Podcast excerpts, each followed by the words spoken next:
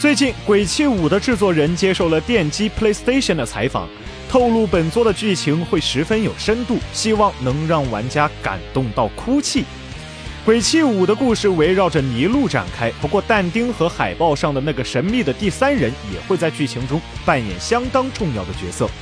制作人并未透露这位神秘角色的信息，不过伊金也指出，海报中他没有携带任何武器，这可以反映出的他的战斗风格来。伊金也说，此次游戏的剧情相当深入，他的目标是让玩家感动并且哭泣。鬼泣五使用了 R1 引擎，同生化危机2重置版一样，本作也利用了卡普空的新技术，将实体服装扫描到游戏中，实现更真实的纹理和质感。此外，角色动作会真实的反映演员的动作，不会像前作那样跳过部分动画帧。伊金也仍然将本作视为标准的动作游戏，只不过他们会追求更逼真的画面。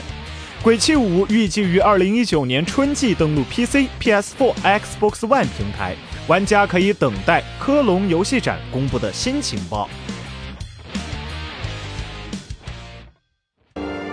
请扫描以下二维码，添加关注“游戏风云”官方公众号，更多精彩好礼及互动内容，你值得拥有。